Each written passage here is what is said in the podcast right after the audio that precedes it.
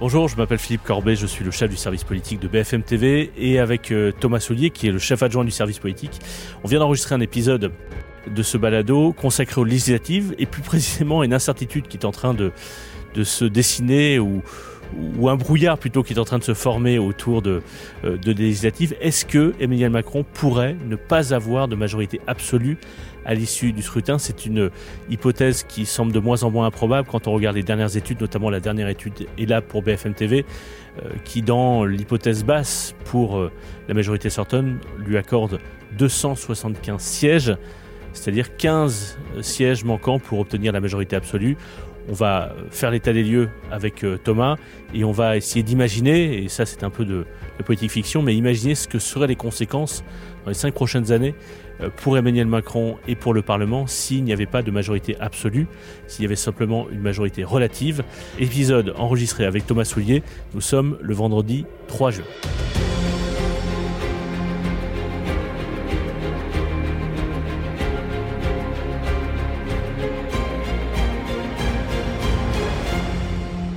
Salut Thomas. Salut Philippe. On est à un peu plus d'une semaine du premier tour des élections législatives, sans exagérer, mais disons que cette campagne ne passionne pas les Français.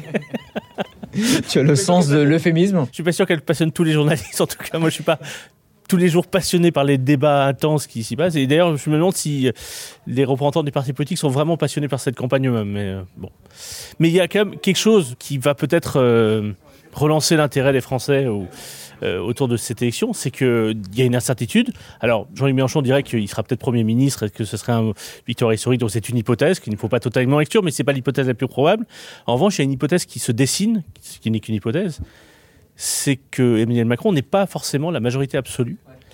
Et ça, ça serait un, pour quelques sièges, un fait politique majeur de cette élection, mais qui aurait des conséquences immenses pour les cinq prochaines années. Est-ce qu'il y a vraiment. C'est 289, la majorité absolue?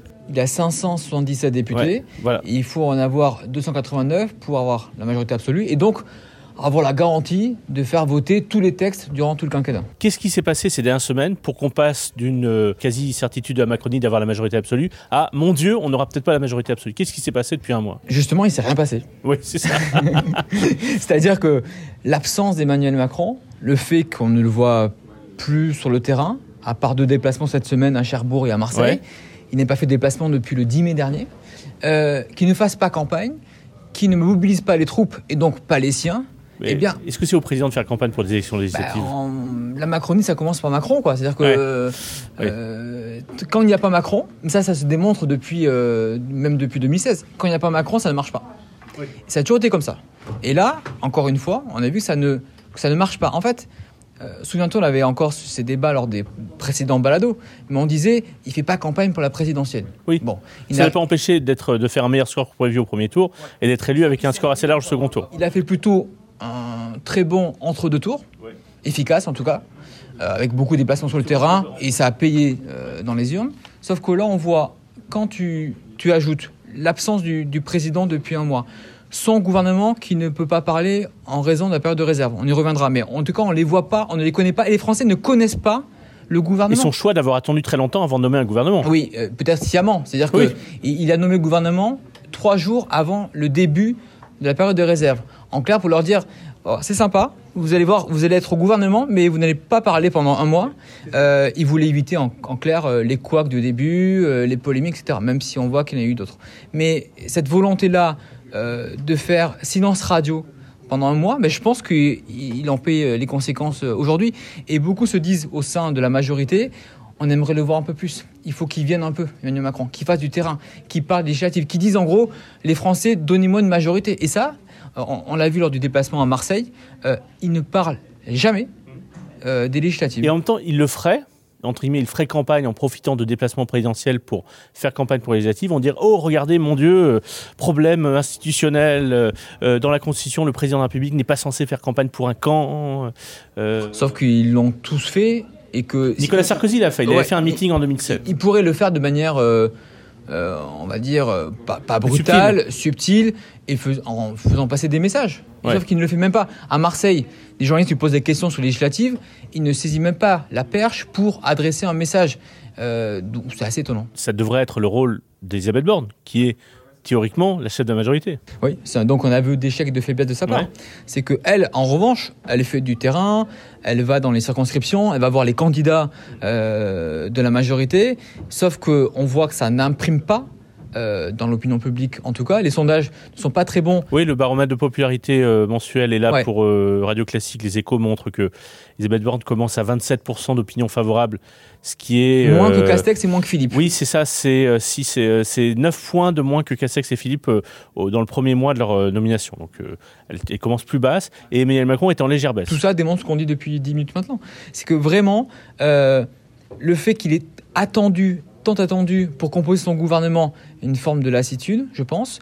Et puis maintenant, le fait que rien n'existe, que rien n'existe, je pense que ça peut lui coûter cher. Et je pense qu'à cause de cela, on le voit dans le sondage ELAB pour BFM TV, il pourrait perdre la majorité absolue et par conséquent être dans une galère au quotidien à l'Assemblée pendant 5 ans. On, va y revenir, mais juste dans le contexte, dans le, le- le tableau que tu, que, que tu esquissais, il y a aussi deux affaires successives qui ont euh, occupé euh, l'actualité euh, euh, et notamment le gouvernement depuis la nomination euh, du gouvernement. C'est d'une part l'affaire Abad, puis l'affaire Darmanin. Des affaires de nature très différente.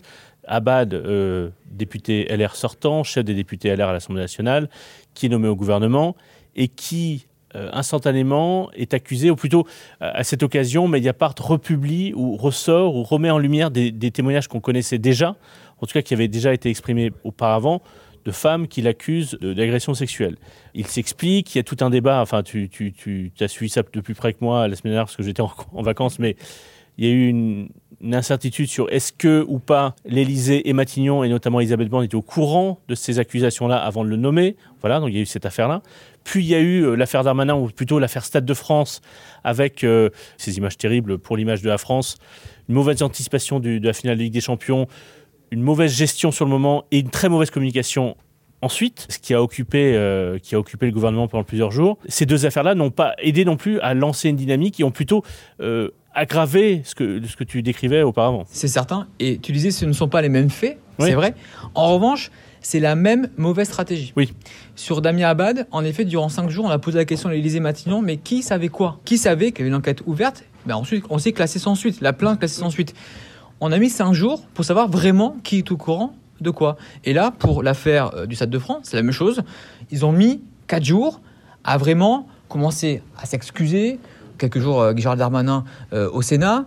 Enfin, Emmanuel Macron qui prend la parole au bout de cinq jours, malgré nos nombreuses relances depuis cinq jours. Nous qui avons des informations sur les coulisses de Darmanin recadré par Macron, Macron agacé ou, ou furieux.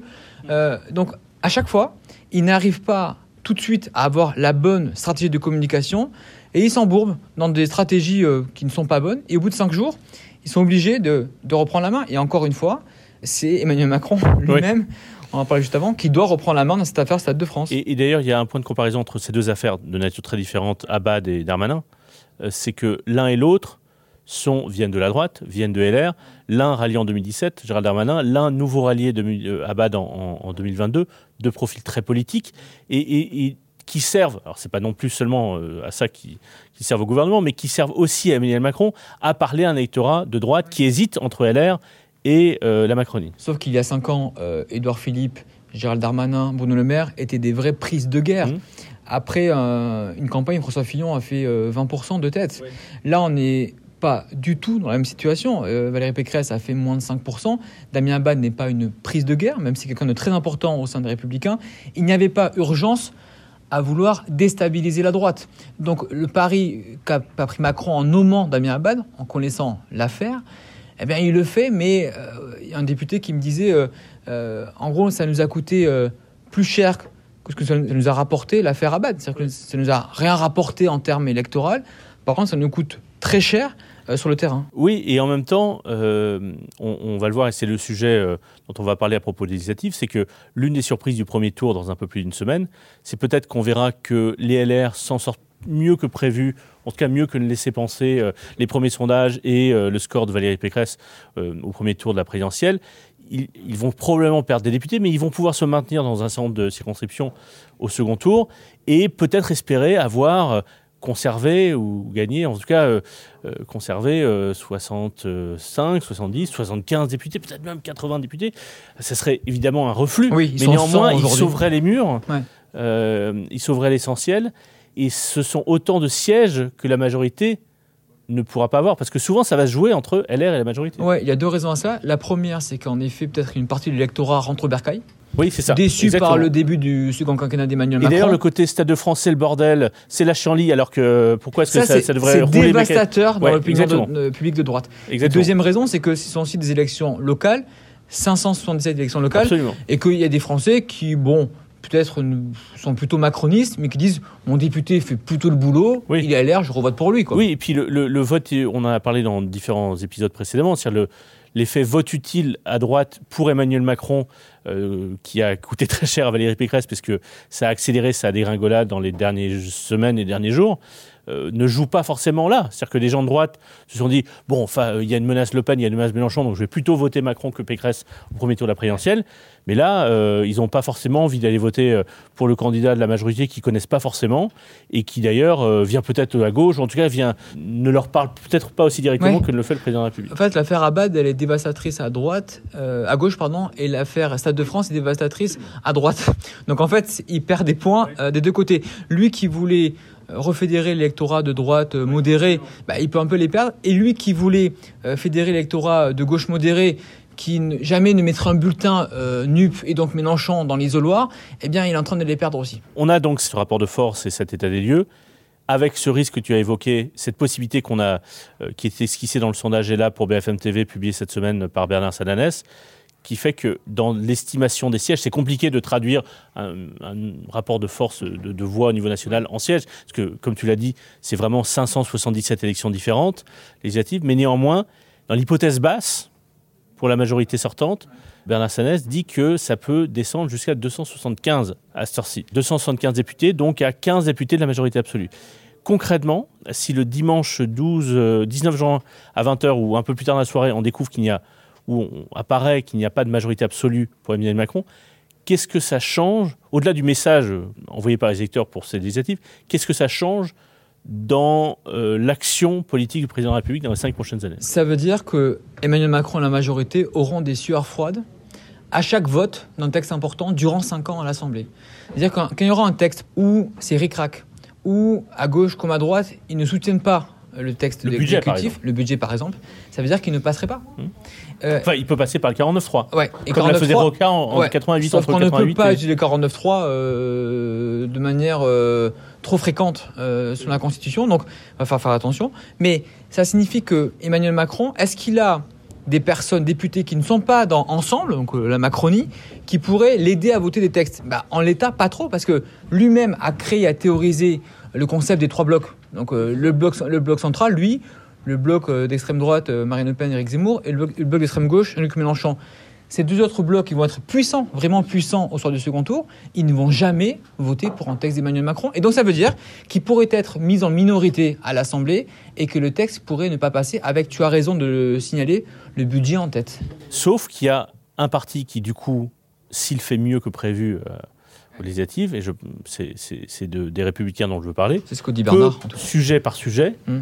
et sur des sujets, par exemple, par exemple une réforme des retraites, par exemple une loi sécurité ou une loi immigration, peut venir, ou en tout cas certains députés peuvent venir en appui Ouais, sauf que euh, de la déjà, majorité. déjà, ceux de droite qui sont Macron compatibles ont déjà basculé. Ils ont déjà franchi le Rubicon. Ils sont déjà allés. C'est le, cas de Robin Reda, Constance Le Grip. Ces gens-là sont déjà des candidats euh, Sur des macronistes. députés LR sortants, Voilà. Et qui, oui, mais euh, ils sont qui- plus LR. Qui, qui sont plus LR puisqu'ils sont candidats à la majorité Donc ils ne présidentielle. pourront pas aider de l'extérieur Emmanuel Macron. Et donc les républicains, après avoir euh, subi ce fiasco de 4,7%, est-ce qu'ils vont faire des cadeaux à Emmanuel Macron durant le quinquennat alors qu'Emmanuel Macron fait tout pour les embêter euh, depuis 5 ans Je ne pense pas. Donc là, il y a vraiment un signal d'alarme où Emmanuel Macron pourrait ne pas faire passer des textes. Il y a aussi, et, là, euh, c'est un peu des hypothèses parce qu'on verra le rapport de force au- à l'issue du, premier tour, mais dans l'entre-deux-tours, si effectivement il y a euh,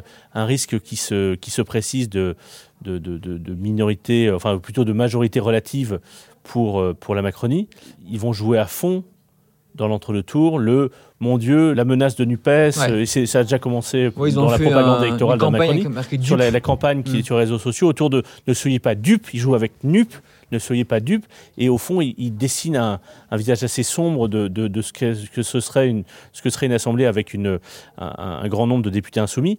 Mais il y a ça aussi, il peut y avoir un effet vote utile dans Ouais. l'entre-deux tours Ouais. où des gens de droite ou de centre-droit disaient bon finalement il vaut mieux aider un peu euh, Emmanuel Macron et, et ses soutiens que de, de- de créer une situation euh, à l'Assemblée qui donnerait du champ aussi indirectement aux insoumis. C'est exactement ce que pensent en ce moment les députés sortants qui se représentent ou des cadres euh, de la majorité. En fait, après avoir euh, agité le chiffon rouge euh, Le Pen à la présidentielle, ils vont agiter le chiffon rouge Mélenchon pour les élections législatives. C'est en fait un peu la même stratégie, mais attention parce que euh, ça ne marche pas comme une présidentielle. Alors c'est un peu complexe, mais euh, on s'attend à une abstention assez forte, et ça voudrait dire que un candidat qui fait moins de 20 ou 25 pourrait ne pas être qualifié pour le second tour. Parce qu'il faut faire 12,5% des inscrits. Voilà. Et avec une participation à 50%, il faut faire 25%. Donc ça veut dire qu'il y aura sûrement moins de triangulaires, plus de duels. Et les électeurs du RN, est-ce qu'ils ne vont pas voter euh, peut-être plus pour embêter Macron euh, NUP? Et inversement, est-ce que les NUP vont pas voter en partie, je dis bien en partie, euh, le parti de Marine Le Pen pour, pour embêter Emmanuel Macron? Donc tout ça fait qu'il y a beaucoup d'incertitudes et il y, a un- il y a un contraste que je trouve assez dingue entre le sondage que l'on sort, ce que l'on dit là depuis Mhm. un quart d'heure, Sur le risque d'une majorité voilà, relative. et qu'en coulisses, franchement, il n'y a pas grand monde qui s'inquiète en Macronie de, de ce risque-là. Quand je pose la question à plein de gens, on me dit non, non, mais franchement, on l'aura la majorité euh, absolue. Ric-rac, certes, on peut y revenir, mais euh, on l'aura, on l'aura. Et ça, je suis étonné de cet excès de confiance aujourd'hui. Justement, supposons, supposons, puisque rappelons la majorité absolue est à 289 députés, supposons que la Macronie ensemble, on appelle ça comme on veut, en tout cas ceux qui se présentent euh, dans le sillage de la majorité euh, présidentielle sortante, finalement obtient, allez, 290 députés, 292 députés, 295 députés. Néanmoins, ça crée une situation déjà inconfortable pour le président de la République, puisque il devra, pour obtenir la majorité sur les textes, avoir le soutien des députés MoDem, Qui aura un groupe. qui aura un groupe et qui, qui vont peut-être même euh, être plus puissants, en tout cas qui vont, qui vont être importants, et aussi, et c'est peut-être encore plus problématique, même s'ils sont moins nombreux, euh, s'il y a moins de députés euh, de ce groupe-là, mais il y aura un groupe philippiste, Ouais. il y aura des députés horizon, Entre 20 et, 20 et 30 députés, Voilà. on va dire. et eux vont être essentiels, c'est-à-dire qu'ils pourront, sur tous les sujets, et par exemple sur la réforme des retraites, par exemple sur le budget, être tellement importants pour la majorité que euh, Édouard Philippe serait une forme, une- dans une position, je dirais pas centrale, mais en tout cas une position D'arbitre d'arbitre, en tout cas pour les réformes que voudrait mener le, président de la République. Ouais, en fait, on sent la Macronie plus inquiète de ce cas de figure-là, plutôt que de ne pas avoir la majorité absolue. C'est un peu bizarre, mais c'est vrai que euh, le danger, c'est d'avoir sur certains votes euh, des proches d'Edouard Philippe qui s'abstiennent, par exemple, ou qui ne viennent pas voter, parce qu'ils ne sont pas d'accord, notamment sur les retraites, et que le texte ne passe pas. Et là, si on a une majorité à 292, 295, je sais pas, ça veut dire qu'Edouard Philippe est très puissant durant le prochain quinquennat. Et qui peut être euh, un danger pour Emmanuel Macron durant le quinquennat et être un peu le frondeur. Lui qui a tant détesté les frondeurs de l'intérieur, Emmanuel Macron, il pourrait avoir un nouveau frondeur en, chef qui s'appellerait Edouard Philippe. Sachant que Édouard Philippe ne s'en cache pas, il, se prépare euh, à pouvoir euh, être candidat en 2027 euh, si les circonstances lui permettent. Et donc, Emmanuel Macron se retrouvait dans une situation assez inconfortable d'avoir à l'intérieur de la majorité, mais un peu à l'extérieur, son ancien Premier ministre, très populaire, puisque c'est l'homme politique le plus populaire selon les, les sondages, le sondage que je citais tout à l'heure est là pour, euh, pour les échos, qui se prépare à la présidentielle pour la prochaine fois alors que le président de la République ne peut pas se représenter, dont le vote des quelques députés seront déterminants sur des textes essentiels. Ça, va créer une situation politique inédite. Il y a, il y a certes un précédent qui est celui de, de 1988 où, où euh, le, le Parti socialiste n'avait qu'une majorité relative, mais on n'était pas tout à fait dans les mêmes circonstances. Qui pouvait compter sur les communistes aussi, sur certains Voilà, centristes pour ça. avoir la majorité C'était selon, selon les textes, Ouais. Euh, D'ailleurs, j'en parlais à quelqu'un qui, à l'époque, travaillait dans un des groupes euh, parlementaires euh, à l'Assemblée nationale et qui voyait les gens de Matignon qui, selon les textes, venaient grappiller des voix chez les communistes ou grappiller des voix chez les centristes. Et ça a fonctionné bon an, mal an, pendant, en tout cas pendant, pendant les, années Rocard à Matignon. Et des réformes ont pu être menées, par exemple le RMI et, autres. C'était compliqué, mais c'était faisable. Mais là, ça serait particulier parce que ce serait peut-être un éventuel successeur ou quelqu'un qui brigue la succession d'Emmanuel Macron qui serait l'arbitre euh, des élégances euh, pour les ambitions du président de la République. Édouard Philippe, s'il arrive en 2027. Les ambitions législatives. Ah oui, je bien sûr. Si Édouard Philippe arrive en 2027 en homme euh, loyal, macroniste, il perdra. En revanche, s'il arrive en 2027 avec des prises de distance, des victoires aussi politiques Oui. vis-à-vis d'Emmanuel Macron durant 5 Grâce ans, à, grâce à moi. grâce nous- à moi, les retraites, ça, ceci, grâce à moi, etc. J'ai pu Euh, empêcher ça. J'ai tenu bon, Oui, euh, ça. j'ai résisté, vous voyez, donc je ne suis pas si macroniste que ça ou macro-idolâtre. Eh bien, s'il arrive en disant ça en 2027, là, ça peut être intéressant. Et en fait, c'est comme Valls et Hollande, même si c'est pas la même chose, parce que Valls a été Premier ministre trop tard. Il est resté à Matignon trop tard pour pouvoir euh, incarner cela. Mais Emmanuel Valls, les derniers mois, à l'automne 2016, il ne faisait que dire, j'étais sur le terrain avec lui, euh, moi je ne suis pas d'accord avec ça, je me suis battu sur ça, j'ai pu inverser la tendance sur cela. Donc, Edouard Philippe va commencer non pas quelques mois avant 2027, il va peut-être commencer dès le mois prochain. Et en même temps, quand on s'intéresse à la vie politique, aux, équilibres, euh, aux équilibres euh, des institutions de la, République française, ça redonnerait du poids au Parlement. Ça obligerait le gouvernement à écouter différentes nuances à l'Assemblée nationale. La- L'Assemblée nationale ne serait pas seulement une, une chambre d'enregistrement assez mécanique. Et au fond, ce fonctionnement où il faut texte par texte aller convaincre une majorité, et les majorités sont parfois différentes selon les textes, c'est comme ça que fonctionnent des régimes parlementaires.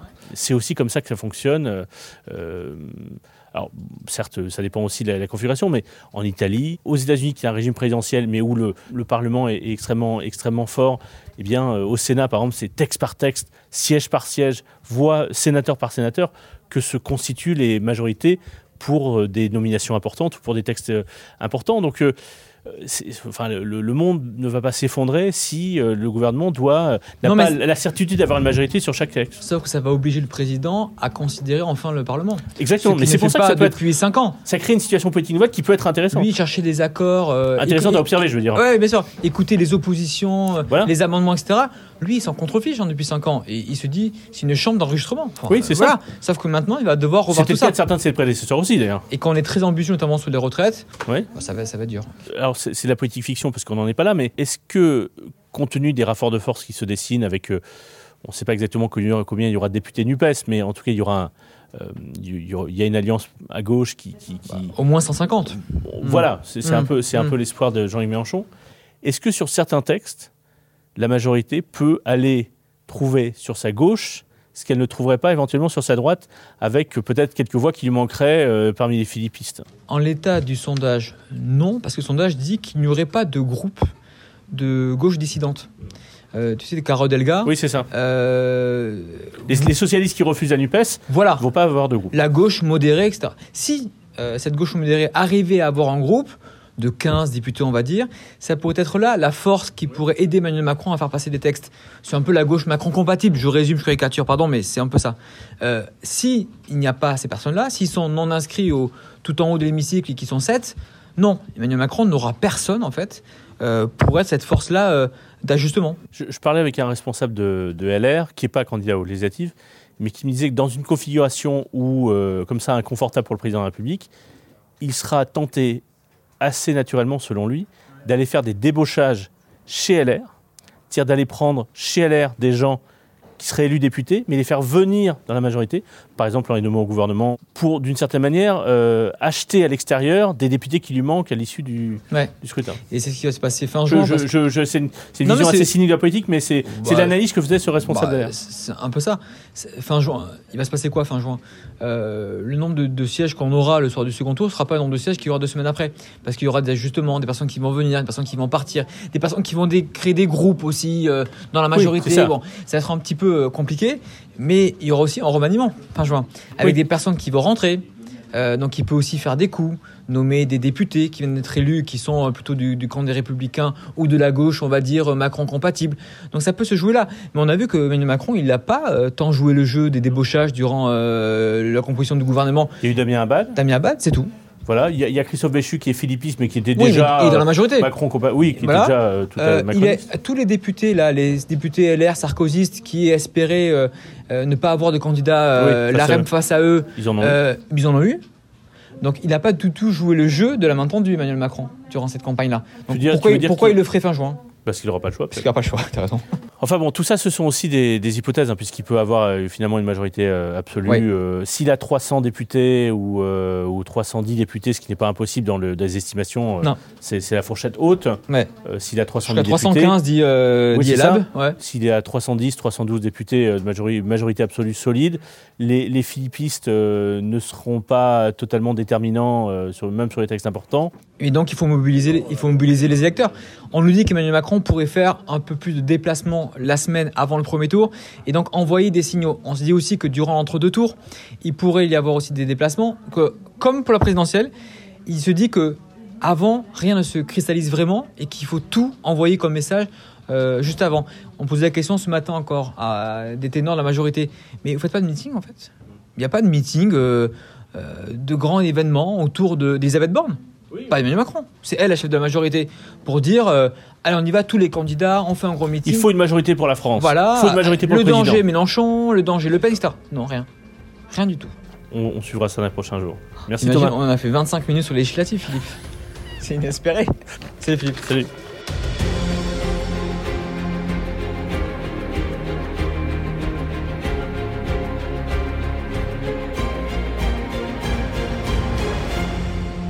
Merci d'avoir suivi cet épisode. On se retrouve euh, dans les prochains jours.